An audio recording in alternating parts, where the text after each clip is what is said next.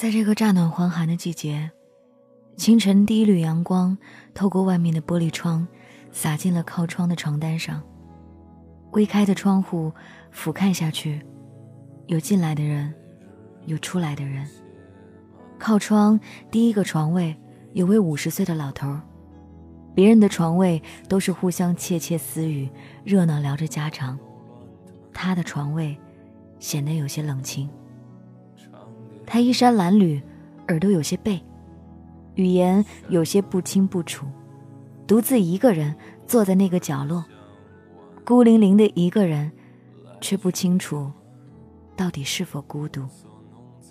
他观察着别人在聊天，时而凝望着十三层病床的窗外，也不知道他在想什么。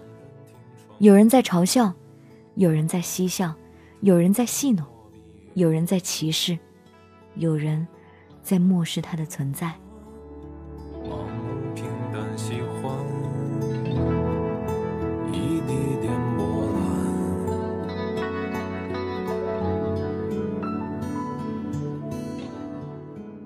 别人都会问他，家属为何没来？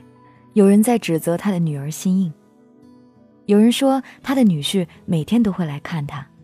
也有人说，女儿真有本事，所以女婿才会来看她。所有人都认为关心她的人都是有目的而来的。可是我知道，他的女婿每次来都会问他今天怎么样了，哪儿还疼，带着买好的饭，细心地嘱咐着他，每日不厌其烦重复着同样几个问题。也许这些事情没有人知道，可是别人都在猜忌着他。谁也不知道有没有人真正的关心他，或许是逢场作戏，或许是真心实意。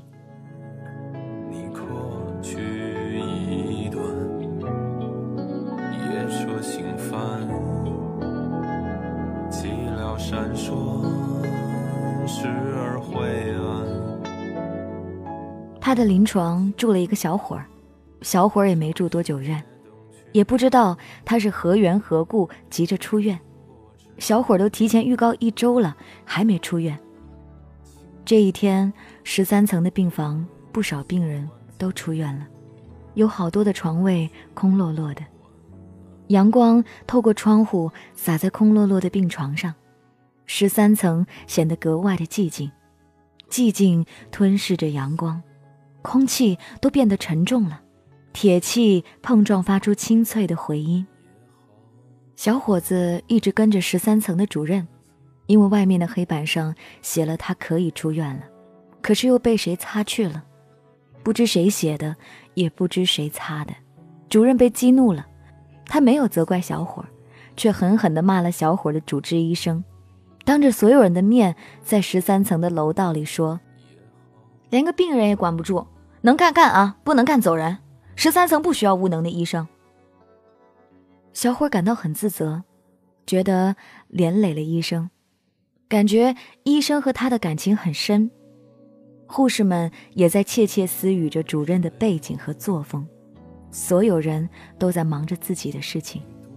可怜的医生夹在了主任和病人之间，无论他的天平倾斜于哪一方，医生都会显得有愧于心。一边是医院，一边是病人，一边是生存的饭碗，一边是正义与良心。最终，小伙出院了，对医生表达了深深的歉意。医生给他留了电话，护士帮他整理了行李。也不知道他该出院了，还是院方不想让他出，这是一个值得思考的问题。也有人说。只是主任和医生演的一出戏，如果是真的，那么逢场作戏又给谁看？真真假假，也没有人在乎真与假了。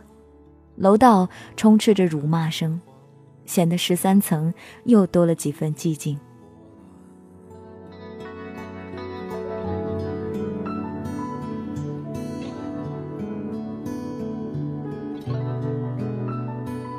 说完了，小伙儿接着说：“老头儿，老头儿虽然语言不清楚，耳朵有些背，大家都以为他头脑不清楚，面对他，除了轻蔑，再也看不到什么了。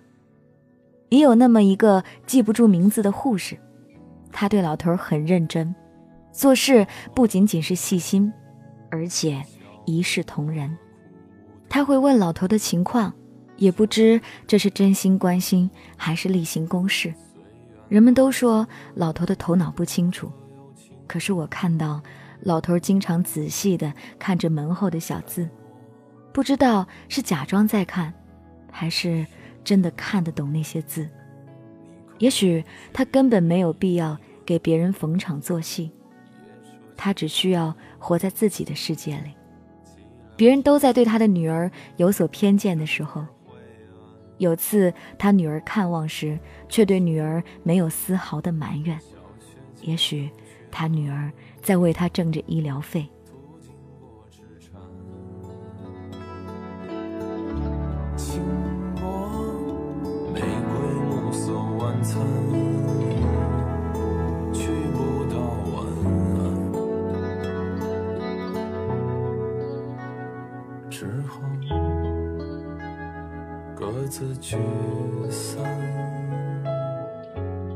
还是这一天的清晨，楼下有人入院，有人出院。十三层有满载的病房，也有空落落的病床，显得格外寂静。医院就像一个围城，外面的人想进来，里面的人想出去。医生的存在并非能治好所有的病人。医生的存在只是给病人一个安慰，还是这个寂静的清晨，寂静的十三层，所有的人都充满了期待，也不知道十三层有过多少寂静的早晨。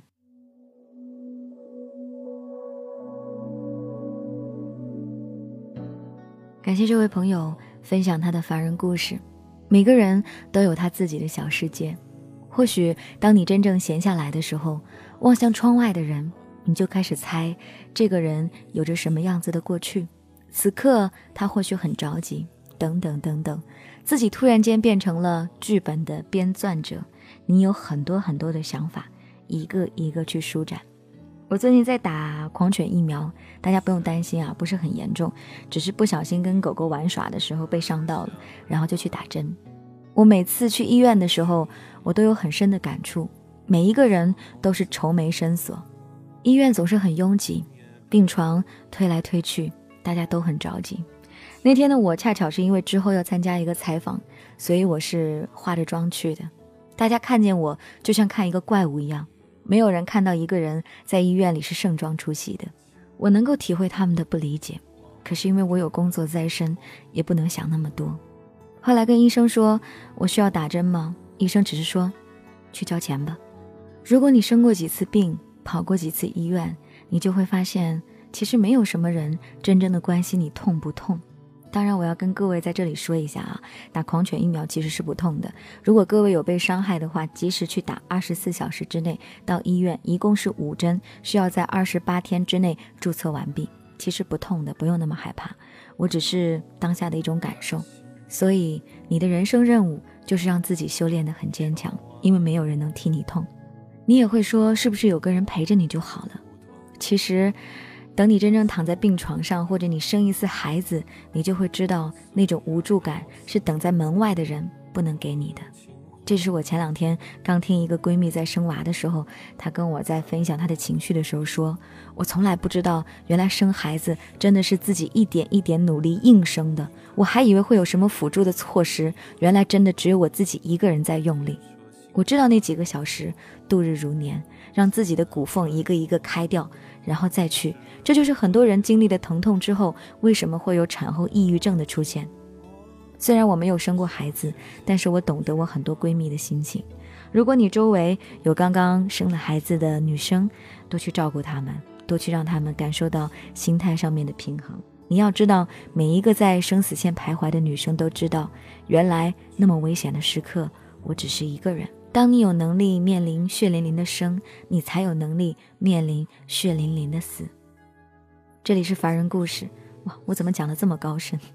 如果你想给我投稿，可以来关注 DJ 白雪的微信订阅号，上面能够扫到我的二维码，加我的微信，直接给我留言就可以了。如果是特别傲娇的听众，就不用加我了啊。如果你觉得我是二十四小时的淘宝客服，都可以瞬间跟你聊到天的话，也不用加我了。在里面呢，我只是想跟你保持一个联系，我会发一些朋友圈，然后尽量回复大家一些问题，但是保证不了二十四小时在线哦。不用问我在吗？我肯定是不在的。我要是那么有空在线上，谁给你们录节目啊？日更哎，每天都更哎。好了，这就是今天的节目，明天继续来给你讲故事。感谢本期的编辑雪松。